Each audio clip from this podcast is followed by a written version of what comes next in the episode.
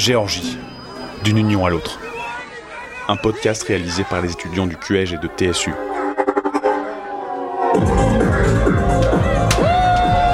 We don't want Russian people in Georgia. We don't want. Épisode 6 Présomption d'ingérence. Marine Corbel, Zenda Genenidze, Dorian Mao.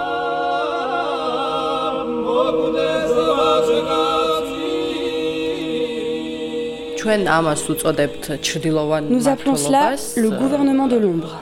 shadow governance.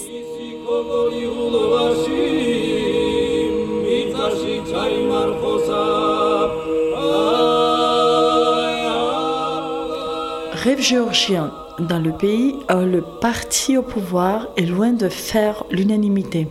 Ses détracteurs l'accusent d'être à la botte de la Russie, tandis que la Géorgie cherche à intégrer l'Union européenne. Alors, quand la loi sur les agents étrangers, calquée sur le modèle russe, a été présentée au printemps dernier, la colère a éclaté. Des milliers de Géorgiens ont bloqué l'avenue devant le Parlement. Drapeau européen, géorgien et ukrainien sur les épaules. Ces nuits-là, de violents affrontements ont opposé forces de l'ordre et manifestants. Canon à eau et lacrymo contre pavés et cocktails Molotov. Une centaine de personnes ont été arrêtées.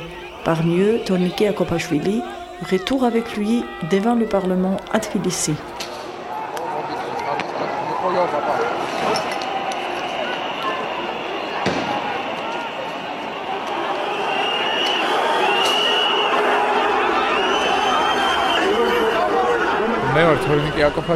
Je m'appelle Tourniki Akofashvili, j'ai 21 ans et je vis en Géorgie. Je suis contre la politique du gouvernement. Chaque fois qu'ils le peuvent, ils essayent de nous ramener vers la Russie. Et c'est pour ça que je suis venu manifester. J'étais là, devant le Parlement, avec tous les autres, et il y avait pas mal de jeunes. Citoyens, s'il vous plaît, dispersez-vous ou nous serons obligés d'employer la force. À ce moment-là, les forces anti-émeutes sont arrivées et ont commencé à s'en prendre aux manifestants. Nous, nous nous sommes défendus pour nous protéger et c'est ça que le gouvernement a utilisé contre nous. Ils nous ont arrêtés les uns après les autres. Il y avait des jeunes filles, elles avaient peut-être 18 ans, et ils les ont gazées pour qu'elles s'en aillent et ne reviennent jamais manifester. C'était vraiment de la provocation de la part du gouvernement. Ce soir, nous vous proposons une édition spéciale, une interview, celle du Premier ministre Irakli Garibashvili. Je sais que depuis que nous l'avons annoncé, tous les Géorgiens attendent ce moment avec impatience. Nous allons donc commencer sans attendre. Vos adversaires politiques et les ONG disent que la police a eu un usage disproportionné de la force pendant les manifestations du mois de mars, qu'ils ont attaqué leurs propres citoyens. De quelles informations disposez-vous et est-ce que les équipes du ministère de l'Intérieur ont bien géré la situation? Notre police a fait un travail incroyable. et a encore une fois montré sa droiture, un grand professionnalisme, mais aussi un visage très humain. Et maintenant, je vais répondre à votre deuxième question. Nous avons eu vent de beaucoup de critiques. On a dit que la police était responsable de cette situation. C'est un mensonge. C'est un mensonge. Qui a frappé le premier?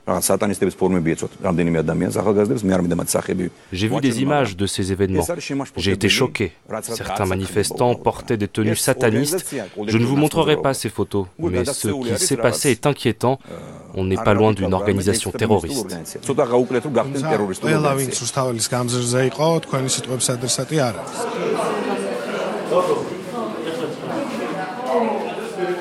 Là, je sors juste de la salle d'audience du procès de Torniquet à Kofashvili. C'était tout petit, elle était bien remplie, il devait y avoir peut-être 40 personnes. en fait, ça n'a même pas duré une heure, c'était assez expéditif, le procès a été reporté. Ils n'ont même pas vraiment discuté du cas de Torniquet, en fait, ils ont passé leur temps à apostropher le juge pour lui dire qu'il n'était pas indépendant, qu'il ne devrait pas siéger à ce procès. Voilà.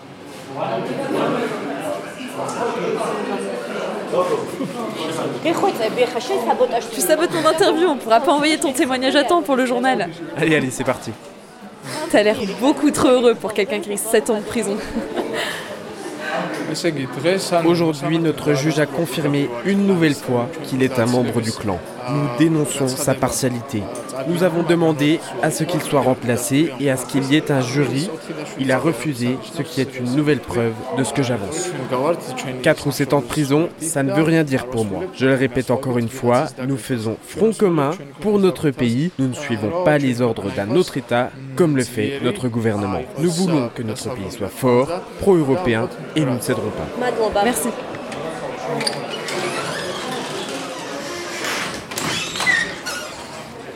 Je m'appelle Théona Megeneshvili et je suis l'avocate de Torniquet à Kofashvili. Le pouvoir voit en la jeunesse le principal danger, mais rien ne peut arrêter les jeunes. Il ne peut pas les stopper avec des stratégies de bureaucrates ou n'importe quel autre moyen. Ils montrent simplement leur opposition en allant manifester et ils expriment leurs opinions. Je ne veux pas de la Russie, que puis-je faire? Ils disent que les manifestants portaient des tenues satanistes. Ils disent ça parce que les gens avaient des masques à gaz pour se protéger des lacrymos. Pour le gouvernement, il suffit d'un rien pour être qualifié de sataniste. Vernis à ongles noirs, des piercings, des tatouages, etc. Et que s'est-il passé dans le cas de Torniquet Ils ont essayé de le diaboliser, mais ils n'ont pas réussi. Torniquet a un profil qui plaît aux Géorgiens, parce qu'il est militaire, qu'il était en Ukraine, il n'est pas membre de la communauté LGBT, il n'a pas les cheveux verts, donc il ne correspond pas au bouc émissaire idéal du gouvernement.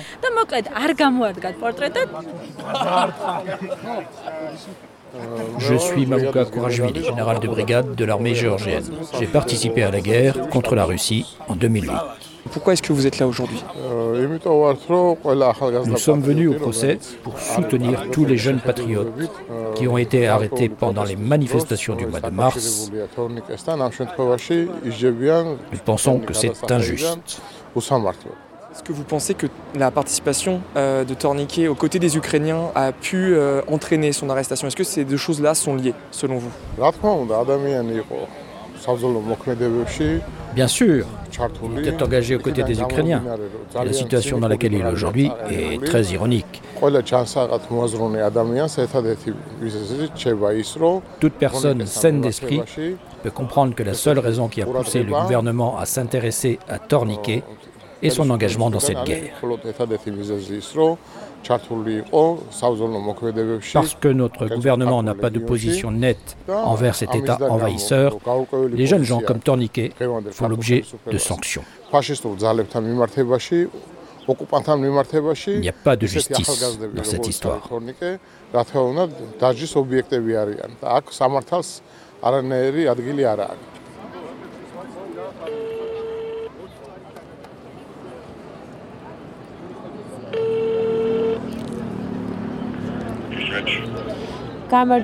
Bonjour.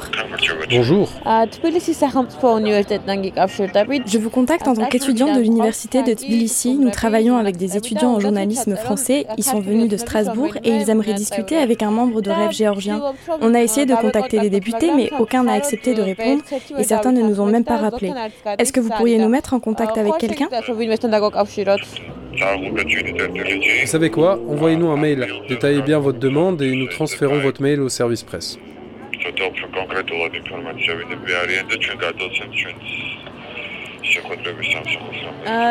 Oui, j'ai déjà envoyé un mail hier matin et je n'ai pas eu de réponse, donc je vous appelle. Bon bien, je vais essayer de retrouver votre mail et nous allons voir si quelqu'un est disponible. D'accord, merci beaucoup. Au revoir.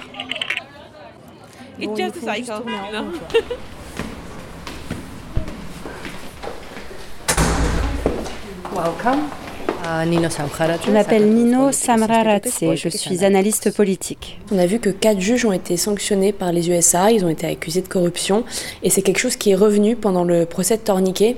Et on aimerait un peu mieux comprendre la situation. Est-ce que la justice aujourd'hui est indépendante? Est-ce que des procès équitables sont possibles en Géorgie? Ces quatre juges, on ne sait pas pour quel cas de corruption spécifique ils ont été sanctionnés. On sait en revanche que la corruption au sein de la justice est basée au-delà même de l'argent et des pots de vin, sur le principe de la loyauté envers un clan. Quand ceux qui siègent dans les grandes instances sont choisis par copinage, ils sont à la botte du gouvernement.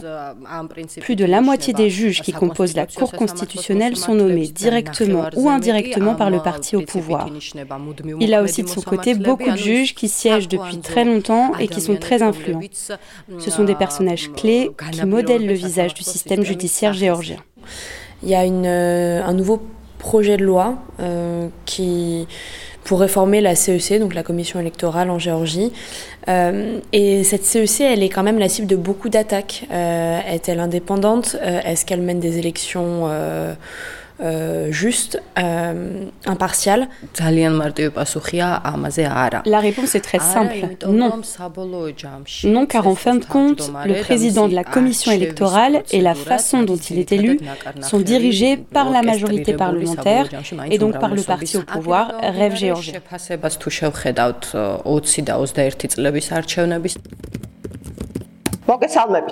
Bonjour à toutes et à tous. Nous voudrions répondre à une récente vague d'accusations infondées, de désinformation et de déclarations pour nous discréditer qui s'est considérablement intensifiée au cours des deux derniers jours. L'administration électorale et ses représentants ont été la cible d'attaques de la part d'hommes politiques qui prétendent continuellement que des élections frauduleuses sont organisées dans le pays et que l'administration électorale travaille dans l'intérêt du gouvernement. Cependant, aucun d'entre eux n'a jamais fourni de preuves suffisantes pour étayer ces allégations.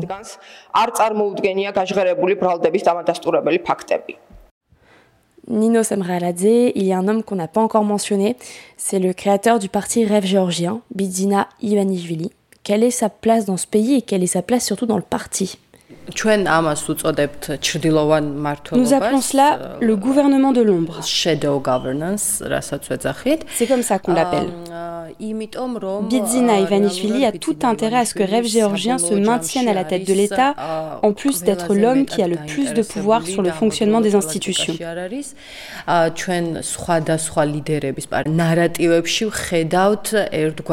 Bien qu'il n'ait plus aucun mandat officiel, l'ombre de Bidzina Ivanishvili se glisse toujours dans les discours des différents leaders politiques et particulièrement ceux de rêve géorgien. შეგვიძლია ვთქვათ, რომ ის აბსოლუტურად მართულია მისი ინტერესებით, მაშინაც კი როცა შეიძლება უშუალოდ ბიძინა ივანიშვილი არ იყოს რომელიმე თანამდებობაზე.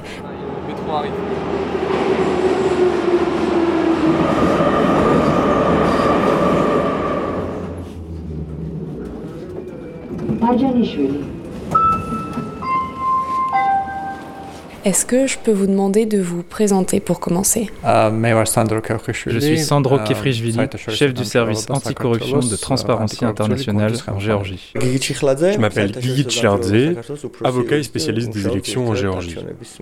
Est-ce qu'il y a une seule institution en Géorgie qui ne porte pas la marque euh, du parti au pouvoir, du gouvernement, le rêve géorgien, ou euh, d'Ivanishvili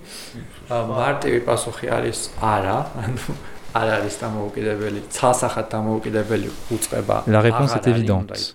Non, il n'existe pas d'institution indépendante en Géorgie. Euh, Après, on a bien une liste de celles qui semblent fonctionner normalement parce qu'elles réalisent un travail éloigné du monde politique. Elles n'intéressent pas le gouvernement. Jusqu'au jour où elles se mêleront des affaires de rêve géorgien ou d'Ivanishvili.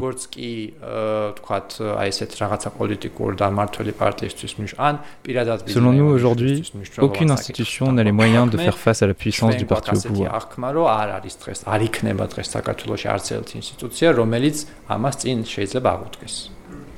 Pourtant, la Géorgie, de ce qu'on a vu, euh, il y a des ONG, il y a une pluralité médiatique, il y a des manifestations, même nombreuses. Alors, comment est-ce qu'en fait le rêve géorgien, le parti, euh, comment est-ce qu'il réplique euh, comment est-ce qu'il répond à toutes ces critiques qui sont faites donc par les manifestants, les ONG, euh, les médias? Comment est-ce qu'il se comporte? Parce que nous, par exemple, ça fait plus d'une semaine qu'on essaye d'avoir une réponse de leur part et que c'est impossible de les joindre, qu'on envoie des mails, qu'on appelle, rien du tout. Le parti au pouvoir n'aime pas la critique. Et on peut dire que ça ne va pas en s'améliorant. Les journalistes ont été parmi les premiers à en payer le prix. Par exemple, le Parlement est de plus en plus inaccessible. Les accréditations sont limitées, les entrées sont filtrées, et même pour contacter ou obtenir des réponses de la part des élus, c'est presque devenu mission impossible.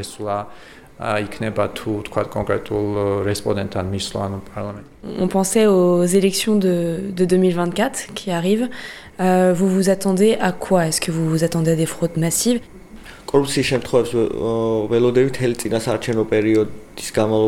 En vérité, à chaque élection, on s'attend à de la corruption. ადმინისტრაციულ და სახელმწიფო რესურსების ძალიან მასშტაბურ გამოყენებას. სიმართლე არჩევნების დღეს გაყალბებას Bien souvent, le parti au pouvoir utilise les ressources administratives et gouvernementales à ses propres fins. პირველად საქართველოს ისტორიაში და ჩემი შტაბეჭდილებით ამ მომენტისთვის რაც მაქვს მან Pour le coup, je ne m'attends pas à des manipulations au niveau du comptage des votes. Ce sera le premier scrutin électronique dans l'histoire de la Géorgie. Et de mon point de vue, ils ne chercheront pas à manipuler le résultat. Après, rien n'est certain, et ce n'est que mon avis.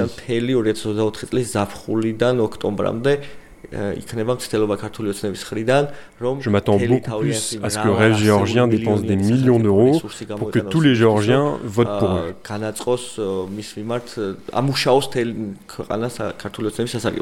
Du coup, qu'est-ce qu'on fait? Est-ce que, est que les Géorgiens, est-ce que la Géorgie est dans une, dans une impasse politique? ჩვენთვის ყველაზე მძიმე იქნებოდა რომ ვერ მივიღოთ კანდიდატის სტატუსი, რომელიც არის ერთადერთი რაც შეიძლება იყოს. Je pense que le pire ce serait de ne pas obtenir le statut de candidat à l'UE. აი ეგ არის ერთ ჩვენთვის სადაც რასაც მე უყურებ ყველაზე ტრაგიკულად და ის ის ან ნიშნულოვნად ამწუთებს. L'opportunité pourrait ne pas se représenter avant une dizaine d'années. C'est la seule chose qui me préoccupe vraiment.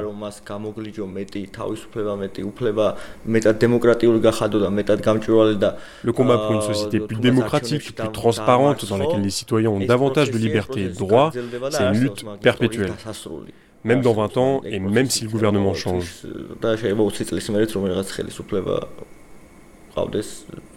Je ne suis pas fataliste, je me répète, mais c'est la seule chose qui m'inquiète et que je surveille attentivement en ce moment, c'est l'obtention de ce statut de candidat à l'Union européenne.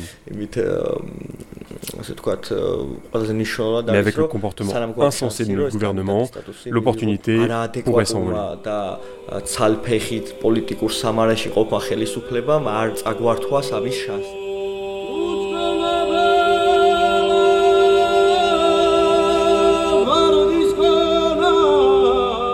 Vous écoutiez Géorgie, d'une union à l'autre, un podcast réalisé par les étudiants du QEJ et du TSU.